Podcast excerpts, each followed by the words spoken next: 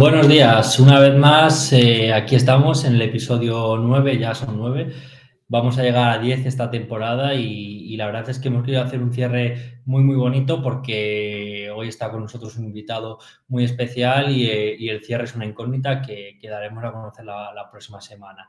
Eh, vamos a centrarnos en este episodio en el que la verdad es que creo que le va a sorprender mucho a la gente porque yo también, yo me dedico a, la parte de recursos humanos, no conocía, eh, por así decirlo, la fuerza ¿no? de, este tipo de programas. Y, joder, yo cuando tenía 22 años, pues lo hubiera conocido, probablemente habría intentado pujar, ¿no? O poder estar en un, en un programa como, como, el que vamos a ver ahora. Me refiero a, los programas de, de graduates eh, que tienen las grandes empresas. Lógicamente, eh, aunque haya empresas startups o empresas más pequeñitas que hagan sus pinitos, eh, es la, al fin y al cabo un programa de graduate bien hecho y intervienen muchos agentes, e interviene una inversión muy grande a nivel, a nivel monetaria, ¿vale? Y eh, lógicamente se requiere pues, que todo esté engrasado bien, ¿no? Para que al fin y al cabo las personas que, que se fichan sean el talento o sean las personas que transformen esas empresas a nivel más estratégico. ¿Vale? Entonces, eh, bueno, pues eh, me gusta siempre hacer muchos símiles con el fútbol porque mm, eh, en definitiva se mueve mucho dinero y, para detectar el talento se suelen hacer cosas más, más vistosas o que todos podemos identificar de una manera más sencilla. Por ejemplo, en fútbol, el Real Madrid tiene una, una cantera, tiene eh, un lugar de trabajo eh, en el cual pues eh, se dedican exclusivamente a encontrar talento precoz para luego crecer y que sea en el futuro de, esa organización. Pues en las empresas en el ámbito privado pasa algo parecido. Las empresas tienen que crear su propia factoría, por así decirlo, de, talento y buscar estrategias para luchar por tener a los mejores. Al fin y al cabo, si tú quieres tener al mejor, tienes que hacer cosas diferentes. Entonces, eh, vamos a empezar a desvelar eh, el invitado. Vamos a empezar desvelando la empresa. La empresa es eh, Cisco, es un gigante de las telecomunicaciones para el que no lo conozcamos. generalmente no suele, no, suele, ser conocido en el mercado, pero al fin y al cabo, pues casi todo lo que hay en Wi-Fi diferentes unidades de negocio que tienen, eh, suelen ser eh, la empresa que distribuye pues, los eh, aparatos, etcétera, de telecomunicaciones, ¿vale? Para que nos podamos conectar vía Wi-Fi o por cualquier otra forma o cualquier otro formato, ¿vale? Entonces, los, para los que ya conozcáis a, Cisco, no tengo mucho más que añadir y sobre todo me gustaría que más que comentara yo que lo hago desde fuera, que lo comente nuestra invitada de hoy, que es una persona que ha participado ya en un programa de graduate de su propia empresa, de Cisco, y eh, tras unos 5 o 6 años, pues sigue aún en ese, en ese proyecto y que nos cuente cómo es posible en los tiempos que corren, como una persona del mundo tech puede seguir eh, en la misma empresa, ¿no? que eso es, raro, y qué impacto ha tenido ese programa eh, de graduates en ella. Eh, entonces, bueno, Rebeca, ¿qué tal? Cuéntanos. Hola, buenas. ¿Qué tal? Bueno, eh, gracias lo primero por invitarme a este podcast. Me hace mucha ilusión poder contar eh, a, todo el mundo cómo, cómo, cómo conocí la empresa, cómo entré, cuál ha sido mi trayectoria y demás, por si pudiera inspirar o ayudar a, alguien. Y nada, pues soy Rebeca, eh, soy ingeniera preventa en Cisco. A muchos de vosotros, si estáis empezando en el mundo laboral, seguramente no suene para nada el término preventa o ingeniería preventa. A mí tampoco cuando estaba en la universidad, porque nunca me lo explicaron. Así que espero que durante la charla de hoy os pueda un poco contar más en detalle a qué me dedico para que, si os encaja, pues podáis aplicar a, a un puesto como el mío o a un programa de graduates como el que hice yo, que os lo recomiendo mucho. Así que nada, bueno, un poco así a nivel de introducción, eh, eso, soy Teleco, eh, hice Teleco en el, 2000, en el 2009, empecé, y, nada, fue, fue duro, eh, pero bueno, me ha, me ha, llevado hasta, hasta donde estoy a día de hoy realmente, porque al final, un poco, aparte de todos los toda la tecnología que aprendí también me enseñó al esfuerzo, ¿no? De que todo lo que tú o todo el empeño que tú pongas en algo y el esfuerzo que dediques a cierta cosa, al final se va a ver recompensado, aunque parezca que no, al final luego realmente el esfuerzo da sus frutos.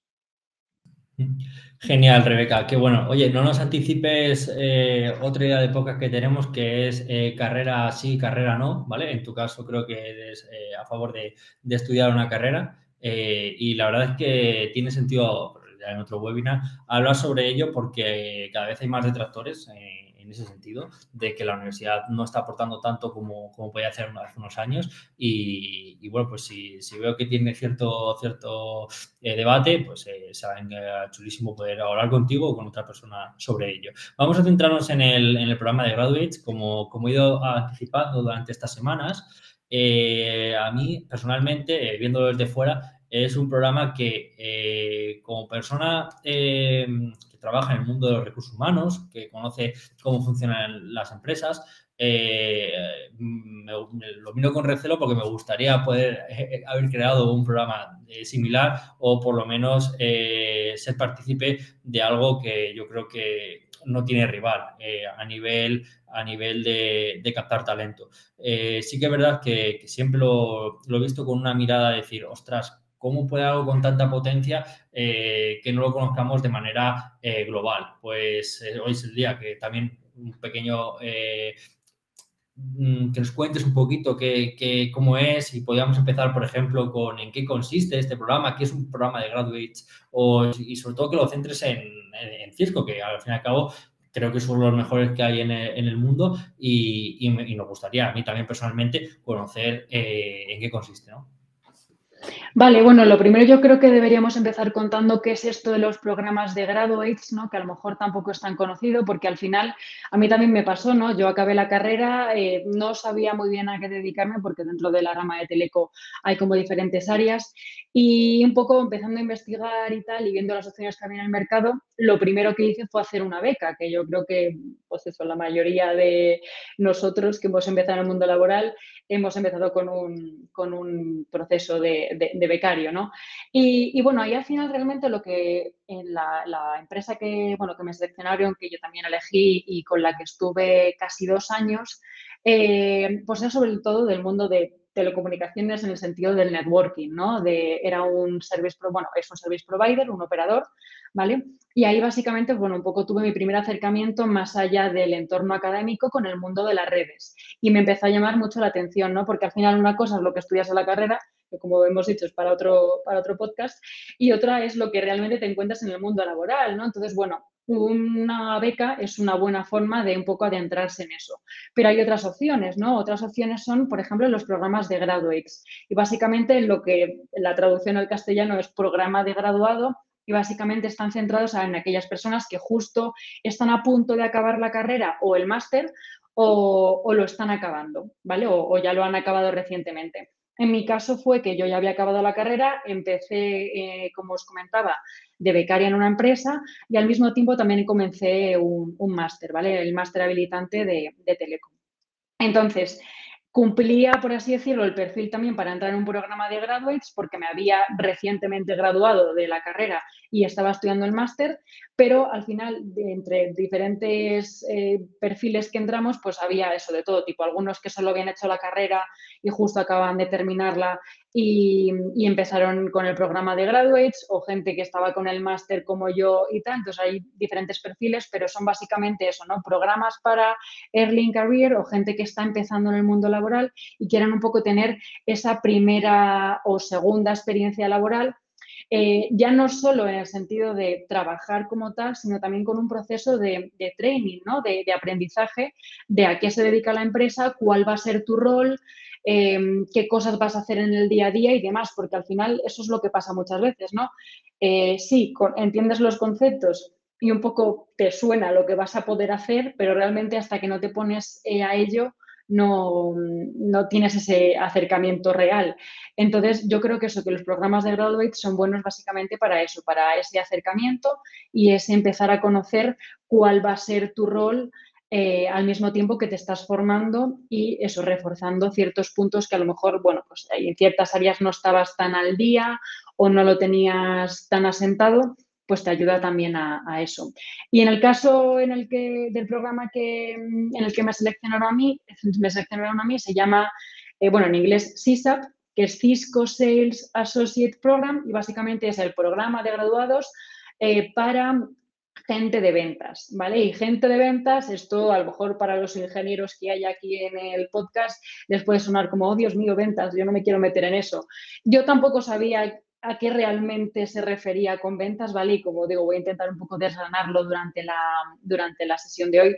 Eh, pero bueno, básicamente eh, dentro de este programa de ventas hay como otras dos ramas, ¿no? Una que fue la que elegí yo, que es como venta eh, de ingeniería o ingeniería de preventa, ¿vale? Y luego otra más comercial, más de ventas, tal y como lo conocemos mm, comúnmente, ¿no? Que es el, típico comercial eh, del sector que sea, que vende productos y soluciones y ayuda a los clientes en ese, en ese área. Entonces, en mi caso, eh, básicamente encontré el programa buscando opciones por Internet porque, como os decía, estaba de becaria y, bueno, me ofrecieron un puesto en la empresa en la que estaba, pero no me encajaba a nivel de condiciones. ¿Vale? Básicamente porque era una, me, me, tenía que dar como una subcontrata y en este caso no me encajaba.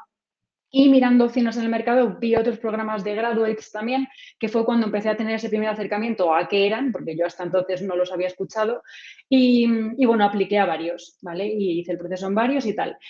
Y de hecho, eh, haciendo también el proceso, ya me di cuenta de la magnitud y de la inversión que hacía Cisco con nosotros en este programa, ¿vale? Porque al final ya no es solo lo que te van a ofrecer a futuro, es lo que te están ofreciendo desde el primer día en el que te dan la confianza de que creen que tú eres la persona que puede ayudar eh, a evolucionar o a desarrollar eh, esas capacidades dentro de la empresa eh, entonces, pues bueno, al final vi eso como un punto muy a favor de Cisco versus otras opciones que, valoré en su momento. Entonces, eh, bueno, volviendo a la pregunta, porque a veces me desvío, me voy un poco por las ramas, si no, Javier me... Sí, eh, yo quiero hablar un poco, así que no simplemente por ubicar un poquito, ya hemos comentado en líneas generales qué, qué consiste, ¿no?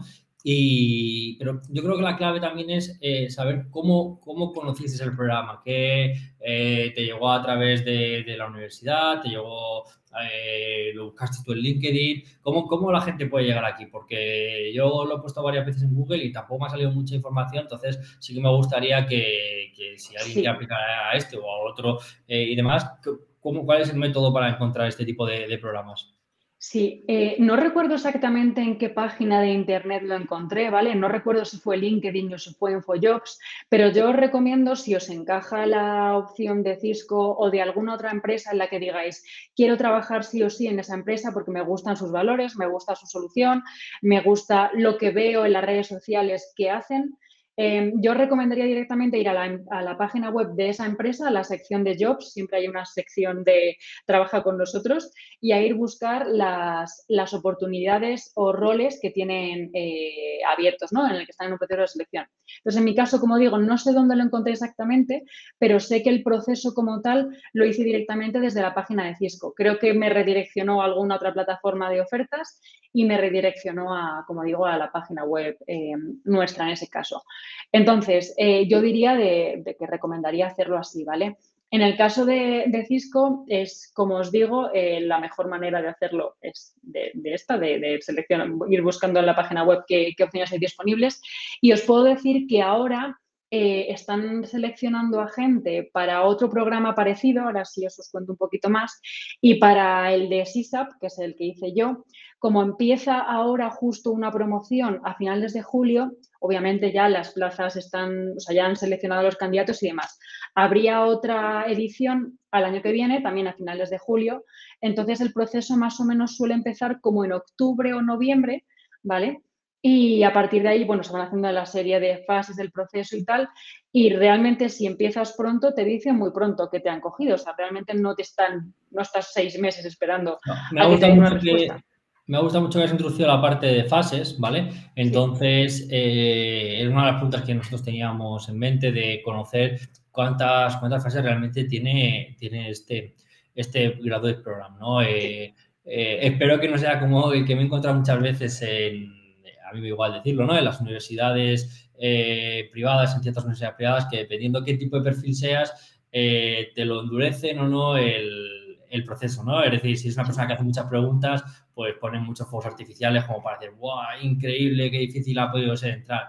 Si no tienes preguntas y simplemente quieres eh, meterte en el máster, lo que sea, pues te dicen paga y ya está. Y si tienes dudas, pues te dicen que eres uno entre un millón y al final, pues te captan, ¿no? Eh, bueno, en ese caso creo que es más por temas monetarios. En vuestro caso es por el tema del talento y creo que nadie se la puede jugar en este sentido, porque el coste y la inversión en vosotros es muy alta, ¿no? Entonces, eh, me imagino que siempre el proceso será igual. Cuéntanos, ¿qué fases tiene?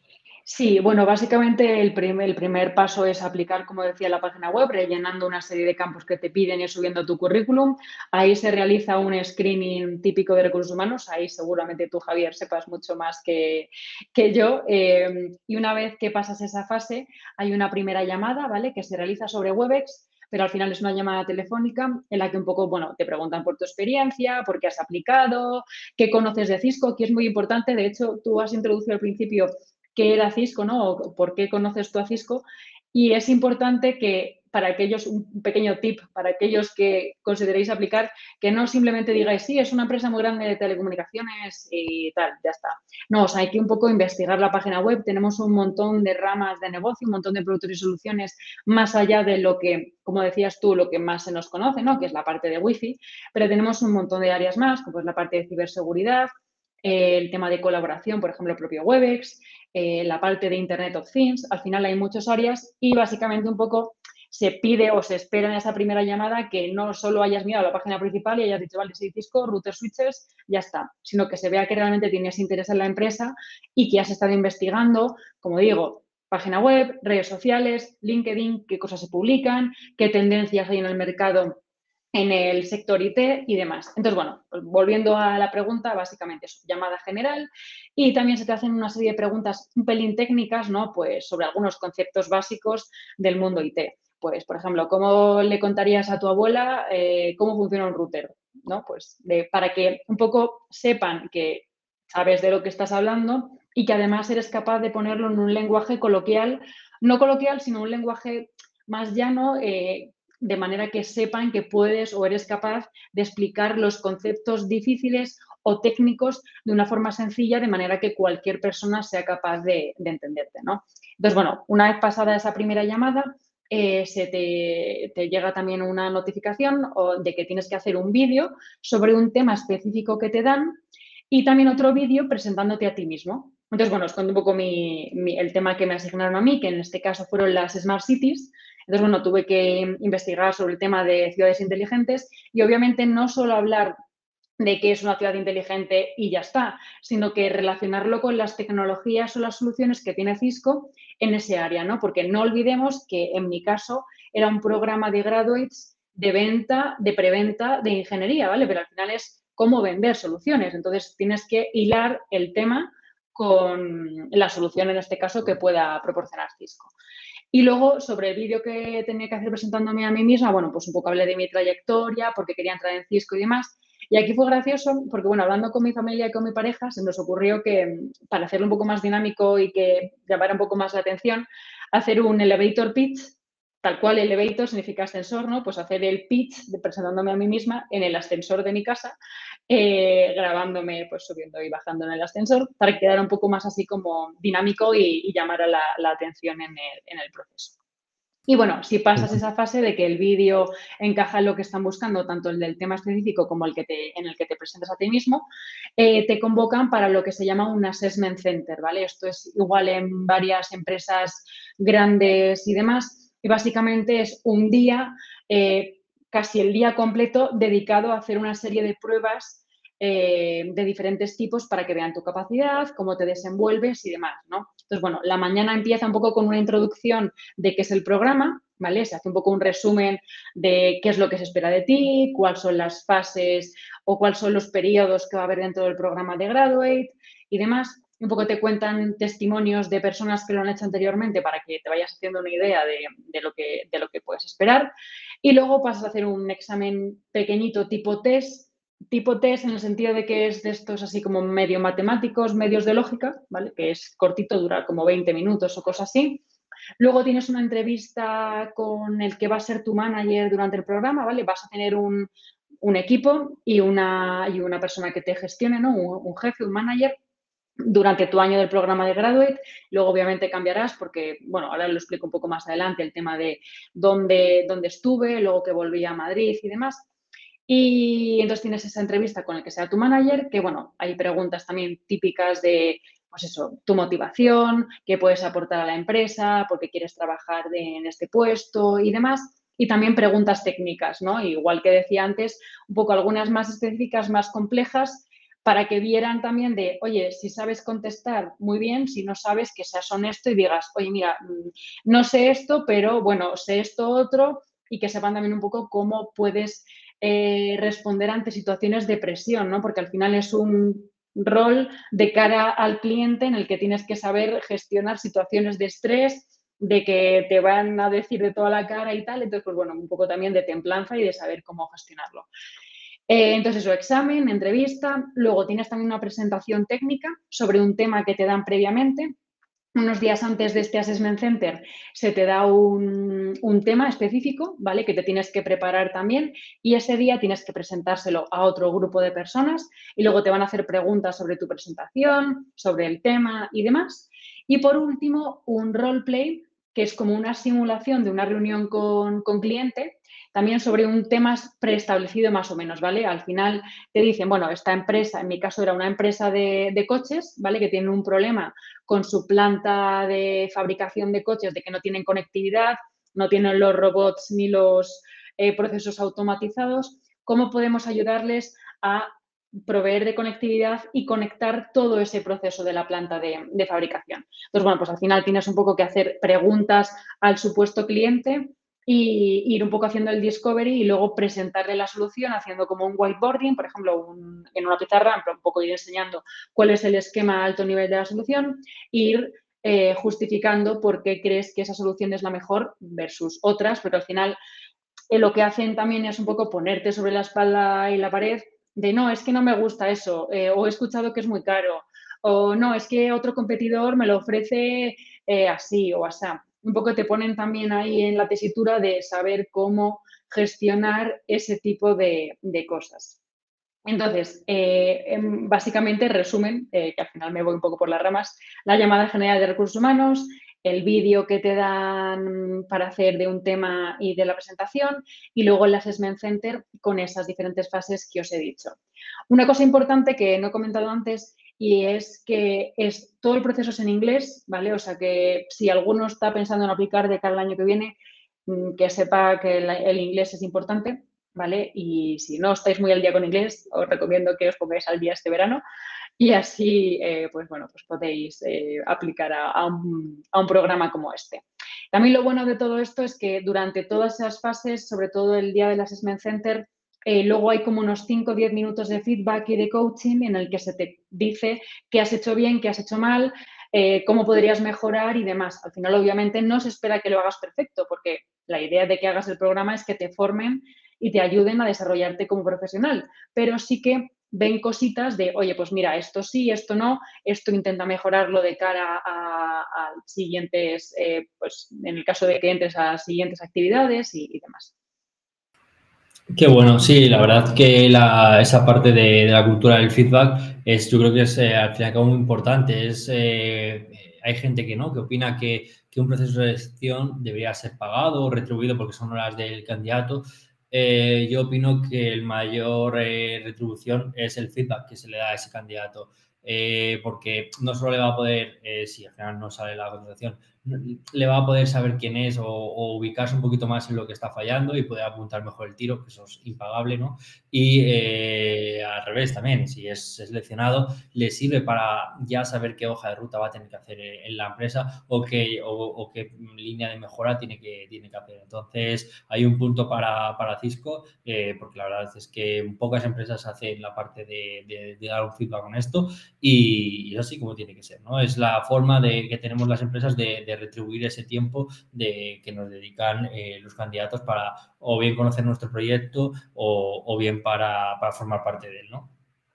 Eh, vieron genial, yo creo que tenemos ya un contexto, ya va empezando a coger un poquito de forma, eh, aún no sabemos exactamente qué, qué, se hace en este, en este programa, eh, entonces eh, me faltan dos cositas por resolver, eh, creo que he entendido que se hacían todos los años, o sea, una, una vez al año, pero también queremos saber eh, cuánta gente entra en esto, porque a ver si va a ser como una oposición que entran cinco personas y se apuntan dos mil. Eh, queremos saber si tenemos opciones los lo mortales.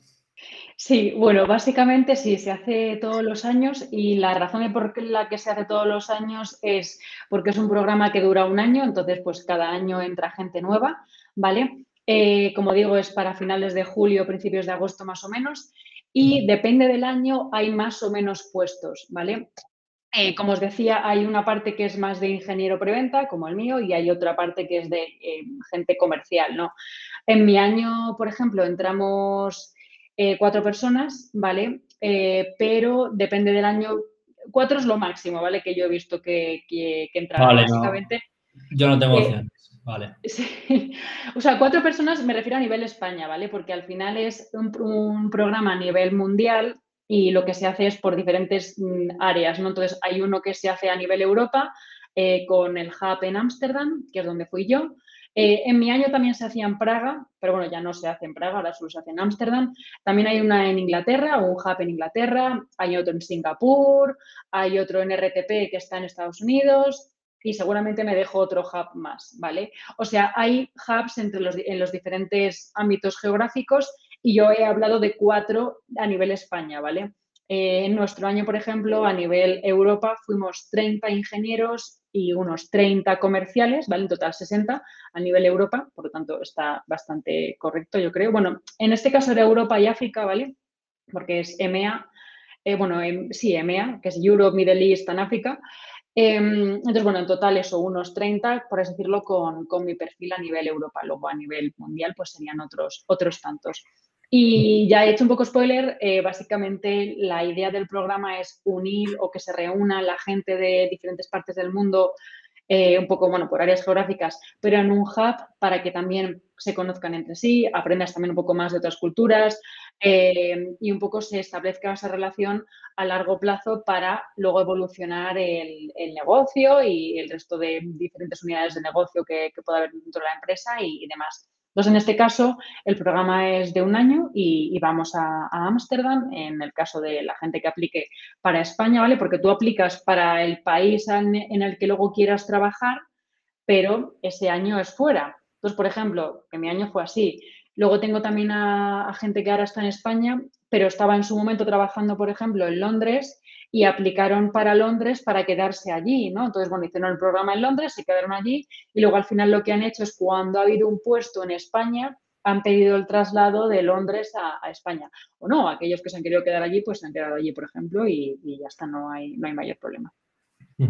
O sea que, por así decirlo, montáis eh, una especie de, de, hub para conectar a todo el talento a nivel geográfico y eh, estéis allí durante un año, ¿no? Eh, bueno, y la pregunta del millón, ¿qué hacéis durante ese año? ¿Tanto, hay, tanto tenéis que aprender para estar un, un año allí o, sí. o, con menos se puede, se puede ya eh, trabajar en Cisco? Sí, bueno, eh, también he de decir que durante los años de pandemia obviamente ha sido todo el, el, programa en virtual, ¿vale? Desgraciadamente no se ha podido viajar. Este año no estoy segura de si van a viajar o no, creo que ya sí, es decir, los que empiezan ahora en julio-agosto. Eh, pero estos dos últimos años ha sido en, en, remoto 100%. Entonces, bueno, básicamente es, durante los primeros seis meses se hace training, ¿vale? Es una serie de sesiones técnicas, en mi caso, eh, sobre todo de redes y del portfolio de Cisco, que el portfolio de Cisco, mmm, os lo digo ya, es enorme, ¿vale? Y al final poder aprender Claro, tú llegas y sí, bueno, te puede sonar algo de lo que has investigado por la página web, pero no conoces en detalle todos esos productos y soluciones que tenemos y tienes que ser capaz de entenderlos, de explicarlos y de posicionarlos, en el sentido de que tú hablas con un cliente, te dice su necesidad o el problema que tiene y tienes que saber hacer un mapeo mental rápido, decir, tú, esto va para acá, porque el cliente me está pidiendo esto específico y yo sé mapearlo con un producto o solución que tenemos. Entonces, como digo, training a nivel de sesiones técnicas, de entender o de comprender bien lo que es el networking, las redes, el portfolio de Cisco y luego también sesiones de marca personal, de cómo presentar en público, cómo hablar delante de mucha gente, em, cómo vender, también nos enseñan eso, técnicas de, de venta y demás. Y al mismo tiempo también tenemos que estudiar certificaciones de Cisco, ¿vale? Para que seguramente que algunos las conozcáis. Dentro del sector, en el caso este de, las redes, hay pues diferentes certificaciones que, que, tiene Cisco, como por así decirlo, como padre del networking, y hay diferentes niveles, ¿no? Desde los más básicos hasta luego el nivel profesional. Y durante el programa, durante este año, nos tenemos que sacar el CCNA, que es como el nivel básico, ¿vale? Y luego el CCNP de routing y switching, ¿vale? Una, eh, pregunta, Rebeca. Eh, nos has hablado de que recibís diferente formación, pero esta formación, toda la formación que recibís es eh, in-house, es decir, toda la gente profesional de Cisco son la que os forman, o también está involucrada gente de fuera. No, en el caso del programa, lo que es el portfolio de Cisco y lo que son las sesiones de redes es gente de Cisco, ¿vale? Gente de Cisco que se dedica a formar, o sea, son capacitadores o formadores de Cisco, ¿vale? Y solo, y son gente in-house.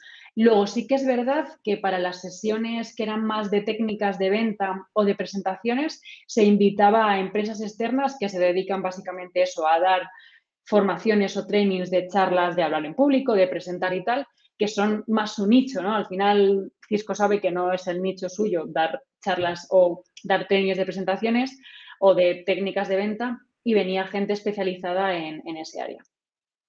Genial. Vale, pues eh, sí, eh, cuéntanos un poquito más sobre, sobre, este, sobre este año. Eh, ya nos has comentado un poquito que había ese balance ¿no? entre ventas y la parte técnica. Y, qué más? Cuéntanos. Y luego también había una serie de fases ¿vale? que había que ir superando en el sentido de que había roleplays y milestones. ¿vale? Os explico un poco qué es esto. Los roleplays, ya os he dicho antes que lo hicimos también en el día del Assessment Center, que eran simulaciones de reuniones con clientes sobre un tema que, que ellos nos daban. ¿vale? Em, y entonces al final te ponían eso un poco eh, en la tesitura de decir, vale, yo me lo he preparado súper bien, me sé todo, pero sabes que al final eran tus managers los que hacían de cliente en esos roleplays, eh, te iban a buscar las cosquillas y te iban a sacar algún tema que seguramente, aunque tuvieras mirado todo, te iban a pillar por algún lado y querían ver eso, cómo respondías ante esas situaciones. Eh, eso eran los roleplays y luego los milestones eran como los roleplays, pero plus plus. Es decir, era como eh, reuniones de hora y media o algo así con clientes súper técnicas en las que había que hacer una presentación, una demo, un whiteboarding, charla con el cliente simulado, que eran tus managers o alguien más de la empresa. Eh, muy deep dive, de en plan de meterte muy a bajo nivel en algo para ver eso, si realmente habías estudiado en profundidad ese área y demás. Entonces, por ejemplo, para preparar esos roleplays y milestones, lo que hacíamos era entre nosotros simular esas reuniones para ver qué tal lo hacíamos y darnos también feedback entre nosotros mismos, que al final estábamos haciendo el programa y queríamos todos, obviamente, eh, superarlo con éxito y pasar las diferentes pruebas, entre comillas, y, demás. Y aparte de eso, también a cada uno de nosotros se nos asigna un mentor que durante ese año te ayuda eh, a, guiarte un poco, porque claro, al final tú llegas a una empresa multinacional que tiene 75.000 empleados que es enorme y claro, te puedes sentir un poco perdido a nivel de herramientas, de dónde buscar la información y demás, porque al final hay mucha información, hay mucha documentación, pero hay que saber dónde buscarla, hay que saber realmente y, luego una vez que la encuentras, filtrarla y resumirla para poder eh, digerirla y luego presentarla. Entonces ese mentor era, bueno, es alguien que ha hecho el programa recientemente, entonces sabe eh, cómo ayudarte o qué consejos darte para que seas capaz de, mm, resolver o de pasar de manera satisfactoria todas esas diferentes pruebas que, tienes, que, ir a, que tienes que ir haciendo. Genial. Y bueno, ya tenemos ya más o menos descubierta la, parte técnica o la parte más eh, de cómo va siendo y, a qué retos os enfrentáis. Y ahora eh, yo quiero saber algo divertido, alguna anécdota, alguna cosa que, que tengáis eh, en Cisco y porque eh, no solo todo es estudiar ¿no? y, demás. Entonces, quería saber si tienes algo así que algo que, hagáis también en el programa que sea más allá ¿no? de, solo eh, estudiar o ser mejores vendedores para luego, y luego también me contarás eh, si lo pasa todo el mundo, si no, si se contrata todo el mundo, si es garantía de, ser contratado. Sí, bueno, al final eh, una forma de describirlo muy rápidamente es como una especie de mini Erasmus, bueno, o mini o maxi Erasmus, porque es lo mismo, pero encima te pagan, ¿vale? O sea, aparte de que estás formándote y luego empiezas a trabajar después de la primera mitad del año, te están pagando. Aparte de que te ayudan con una bolsa de dinero para hacer el reallocation, para cambiarte de país, de tu país que sea, al hub donde vas a hacer el programa, eh, además recibes remuneración mensualmente por hacer el programa. Entonces, eso es un punto uno. Punto dos, como decía, eh, no todo es trabajo, aunque sí, obviamente se trabaja muchísimo y al final te tirabas un montón de horas currando. Teníamos también actividades de team building, ¿no? Y hacíamos también cosas entre nosotros, algunas organizadas por la empresa y otras de manera eh, extraoficial. Organizadas por la empresa, por así decirlo, pues teníamos al trimestre un evento en plan así, eso como digo, de team building, em, de, pues por ejemplo, montar en la típica barca de estas de, los canales de Amsterdam, de hacer una especie de medio fiesta o de beber cerveza y cosas así.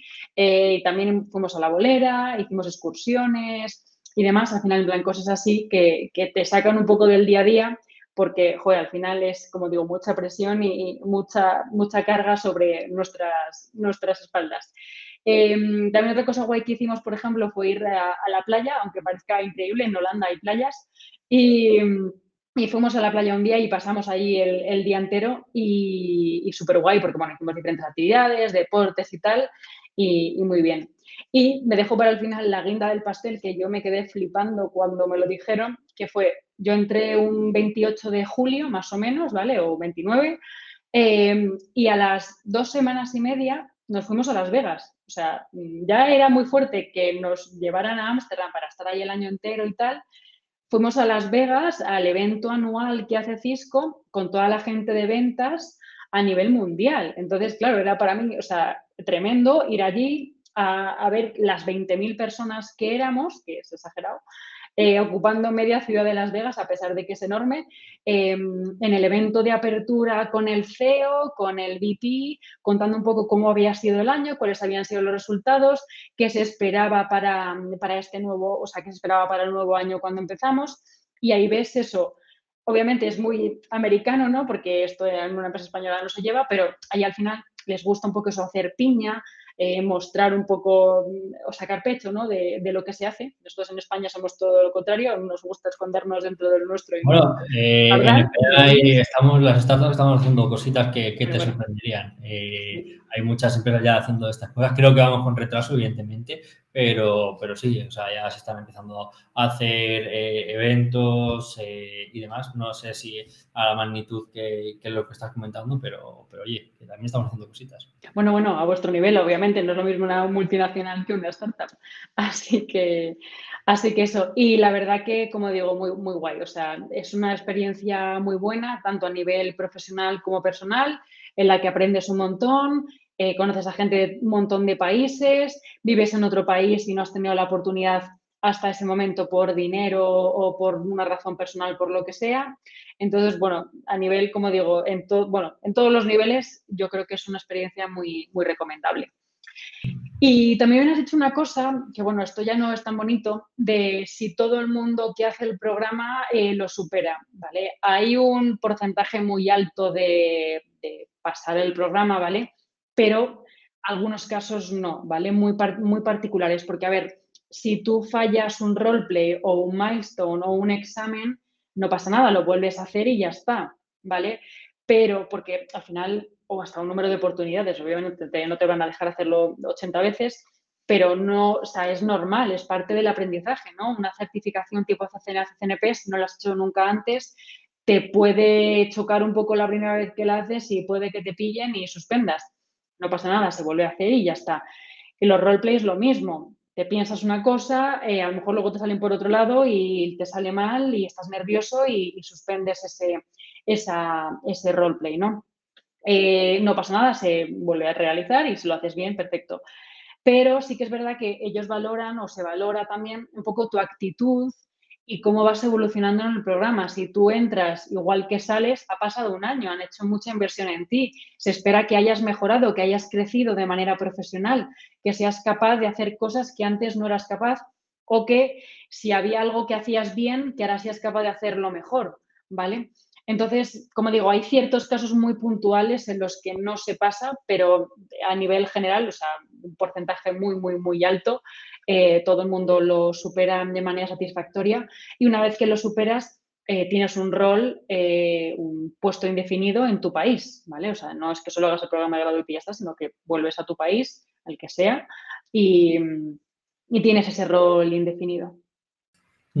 Qué bueno. Pues por recapitular, yo creo que hemos hablado mucho del tema de, de graduates. Eh, yo que lo que me quedo es que al fin y al cabo eh, una empresa, tener la capacidad de juntar a 60 personas eh, que van a ser el futuro de, esa organización en un punto en concreto, ser capaces de tenerles durante un año formándoles en todo el portfolio con esa curva de aprendizaje que, por lo que comentas, es muy larga, tener esa paciencia de que, de que vayan madurando, que vayan evolucionando, que se vayan equivocando y que puedan aprender sin que impacte el negocio, que eso creo que es algo que muy pocas empresas son capaces o se pueden permitir. Es decir, eh, una persona que entra en la empresa, al fin y al cabo, pues eh, le pueden estar formando, pero eh, necesitan que aporte algo en algún momento. Al tercer, al sexto mes, las empresas así que más se puede permitir. Pero un año entero de poder tener la tranquilidad de decir, Mm, sigue practicando, vamos a hacerlo así, vamos a simular la realidad, vamos a apretarte al límite, vamos a llevarte eh, hasta donde, donde hay que ir para,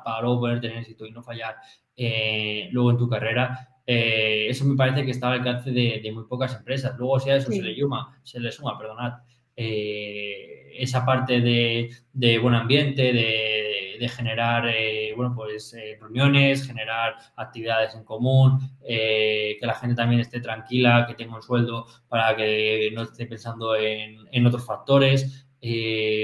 al fin y al cabo, eso es la base del éxito ¿no? de una empresa. ¿Por qué Cisco puede tener a los mejores ingenieros de manera permanentemente? O porque mirad lo que pasa previamente. Hay un trabajo por detrás, una inversión, eh, llamémoslo I más D, llamémoslo como queramos, eh, que no cualquier empresa está ni capacitada, ni sobre todo a nivel mental. Eh, me imagino que vender esto al principio cuando se creara sería complicado y dirían, ostras, ¿cómo nos vamos a gastar dinero para 60 personas en un mismo país? estar formándolo durante un año que no facturen nada para, para, la empresa, por así decirlo. Correr. Bueno, sí que, sí que es verdad que, por hacer un inciso, y a lo mejor no, no, me da tiempo de comentarlo todo, a partir de la segunda mitad del año sí que empiezas a hacer shadowing y empiezas a hacer algunas tareas que vas a tener que hacer luego cuando vuelvas a tu país, ¿vale? O sea, obviamente facturas poco, por así decirlo, para la empresa, pero ya empiezas a, a tener mm, ya no es todo simulado, sino que también empiezas a tener un acercamiento más directo a lo que va a ser tu rol a la... A ah, vale, vale. Vale, genial. Y, todo, todo, ese cóctel eh, al final eh, provoca pues que puedas tener un equipo de ingenieros de alto nivel, pues eh, provoca que, la gente tenga una identidad de marca, que, se sienta partícipe de la empresa y que al final al cabo quiera desarrollar su trayectoria en, en la empresa, ¿no? Eso a nivel económico es muy difícil de calcular, es, eh, la inversión es muy alta, pero el retorno creo que es aún mucho más alto, ¿no? Entonces, eh, ostras, pues os felicito porque la verdad es que poder hacer eso eh, a día de hoy, muy pocas empresas son capaces y, y, mola mucho verlo. Desde el lado de recursos humanos, mola y, a mí me gustaría tener más información, sé que es complicado, porque, pero yo saber exactamente qué implicaciones tiene a nivel eh, estratégico en una empresa este tipo de programas, eh, me gustaría mucho acceder a ese tipo de información, así que eh, gente Cisco, si queréis compartir información, ya sabéis. vale, pues nos ha quedado claro ese programa de, de, Graduate.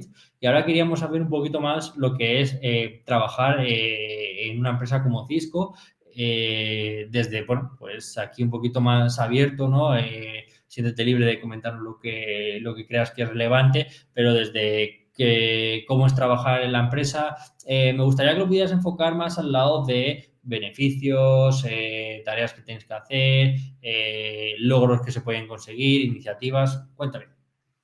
Vale, bueno, pues lo primero, ¿cómo describiría yo el rol en Cisco o cómo es trabajar en Cisco? Para mí son dos cosas. Uno es la flexibilidad que tengo, ¿vale? Eh, o que tenemos y la versatilidad.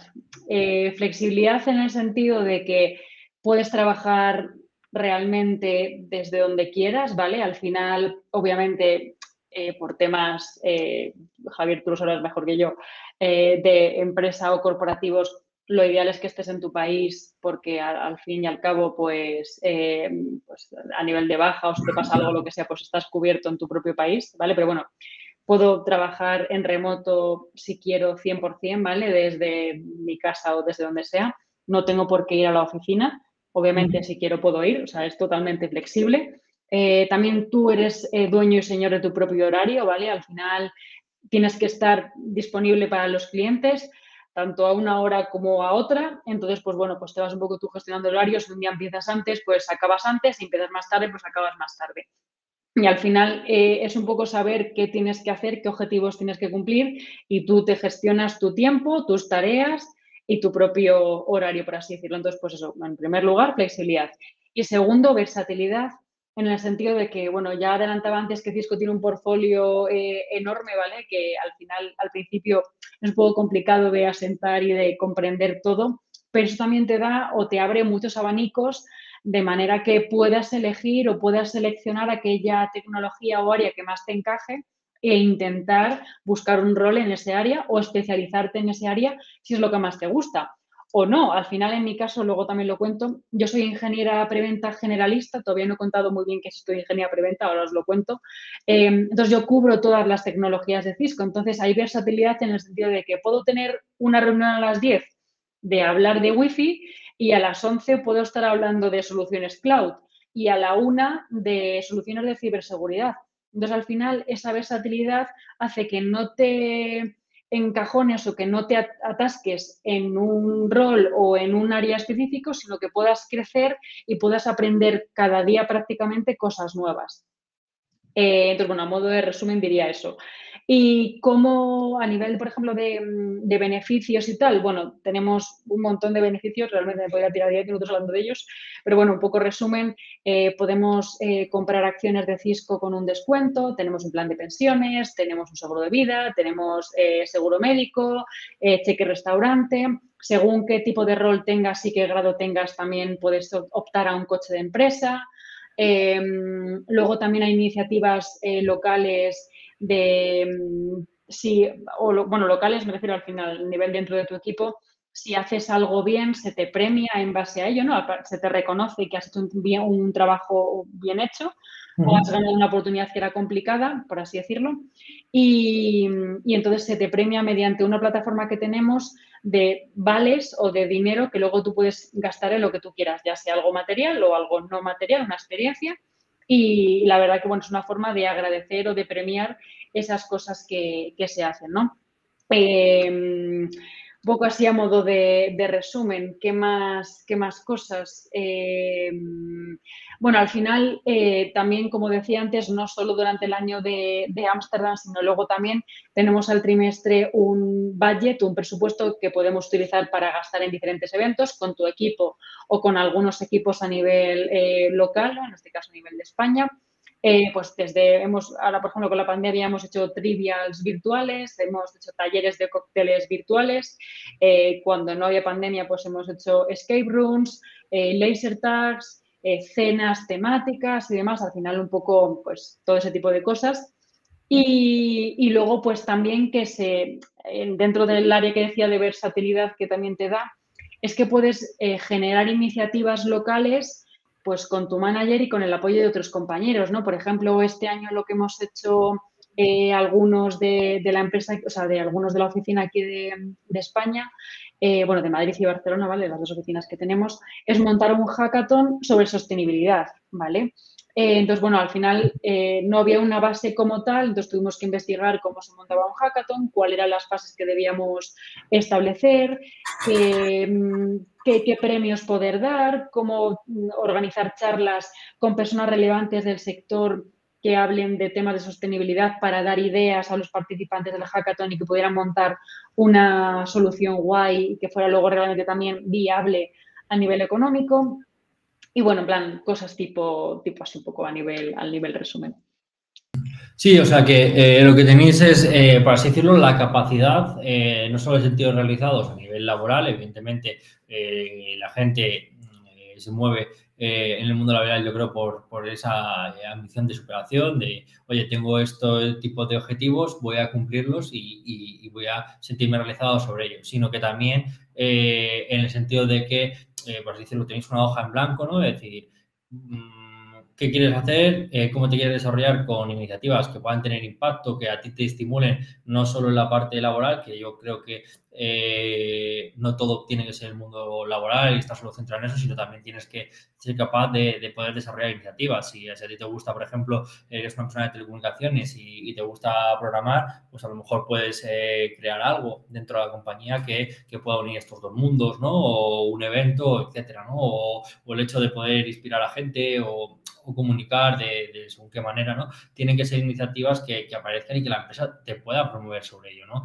Eh, siempre será el caso, ¿no? En las empresas que cuando hay este tipo de perfiles que, quieren hacer cosas, que quieren eh, aportar o añadir un valor añadido, eh, le dicen, sí, hazlo, pero no, le, no tienen soporte, ¿no? Entonces, aquí comentas que, no solo se realiza, sino que también tenéis ese, soporte por parte de la, de la empresa vía rewards, recompensas, eh, vía que un propio un equipo eh, empieza a sacar esa, esa, iniciativa, así que, así que genial. En cuanto a los beneficios, comentabas eh, que es algo que creo que se pasa bastante a la ligera, pero comentabas que no solo tenéis un plan de pensiones, sino que también tenéis acción, posibilidad de tener acciones de, de la empresa.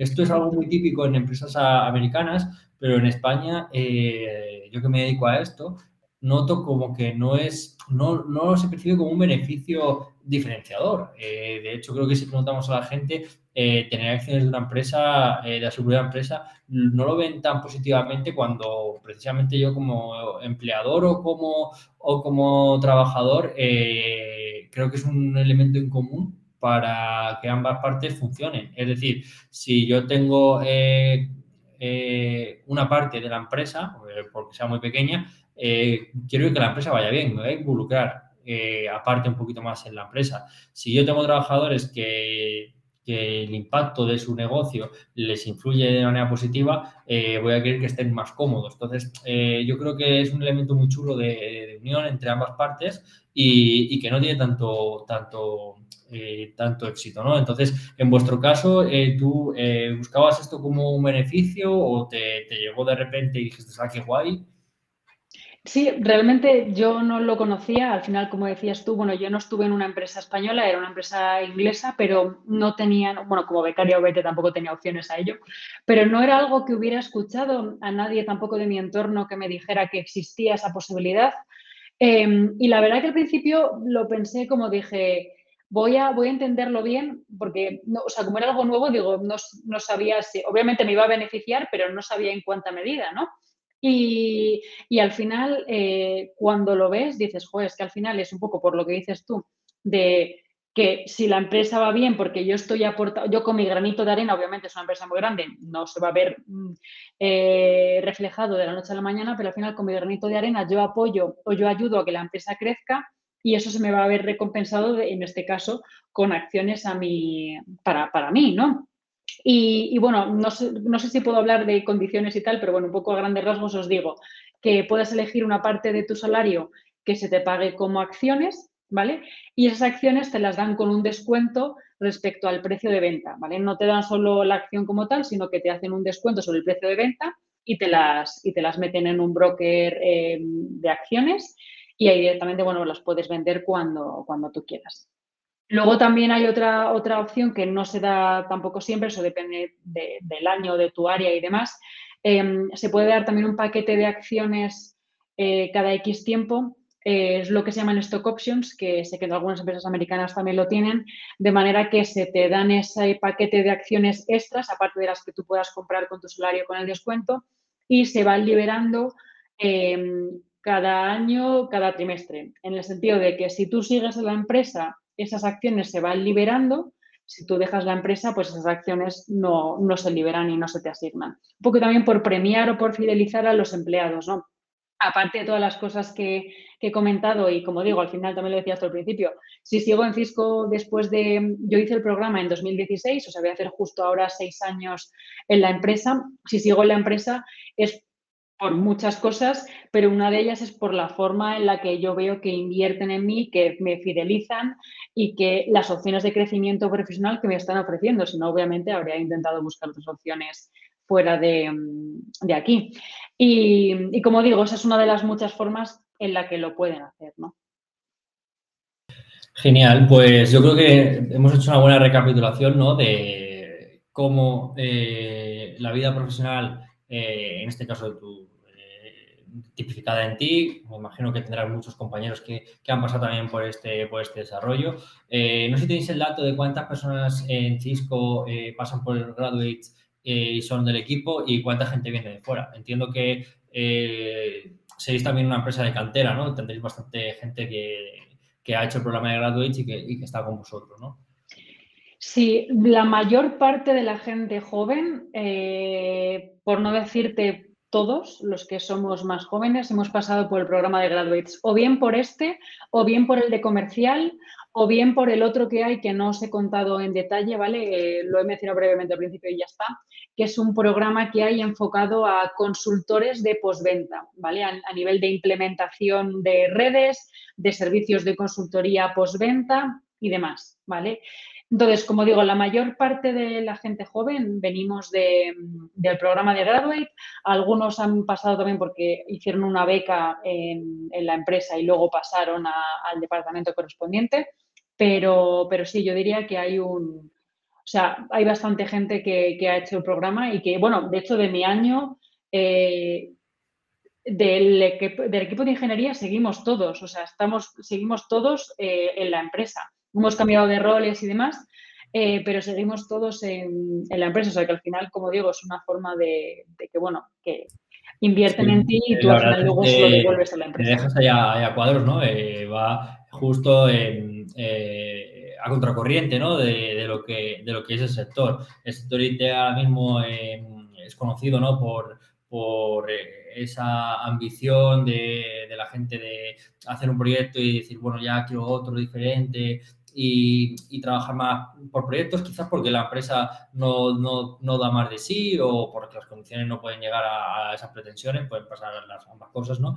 Eh, y que justo en un momento en el que eh, el ciclo de, vida de, un trabajador en una empresa eh, se está reduciendo a pasos agigantados que, una empresa justo tecnológica, donde la guerra que hay actualmente por el talento es muy alta, eh, pueda mantener un ciclo de vida muy alto y sobre todo que, que la gente les pueda acompañar durante todo ese proceso. ¿no? y eso creo que solo se puede conseguir con ese programa que tienen y que en su momento sacaron, que me imagino que, con, ciertas dudas inicialmente no habrá sido nada fácil eh, el poder instaurar un programa de esta magnitud, pero que ahora viendo con perspectiva, ¿no? Eh, ser capaces de, llegar al punto donde estáis y que, sea sobre todo una, un proceso eh, ya medido, estudiado, con una tasa muy baja de gente que no, que no llega a encajar. Eso quiere decir que el proceso previamente se hace, se hace también muy bien eh, lo es todo en una empresa. Es el futuro, es, eh, lo es todo. Entonces, eh, muchas gracias, Rebeca, por, por, enseñarnos un poquito más, más sobre ello. a nosotros también nos gustaría eh, que bueno, pues facilitar toda la información que, tengamos, que, nos, que se haya podido salir del directo, pues eh, el link, por ejemplo, de donde tengáis el, programa actualmente, eh, tu LinkedIn directamente por si alguien te quiere consultar alguna pregunta, si tenéis a alguien de recursos humanos que quiera eh, alguien preguntarle algo específico, pues todo eso eh, lo, facilitaremos, como no. Y, bueno, pues ya dejarte despedirte en este caso, Rebeca. Así que nada, te dejo despedirte.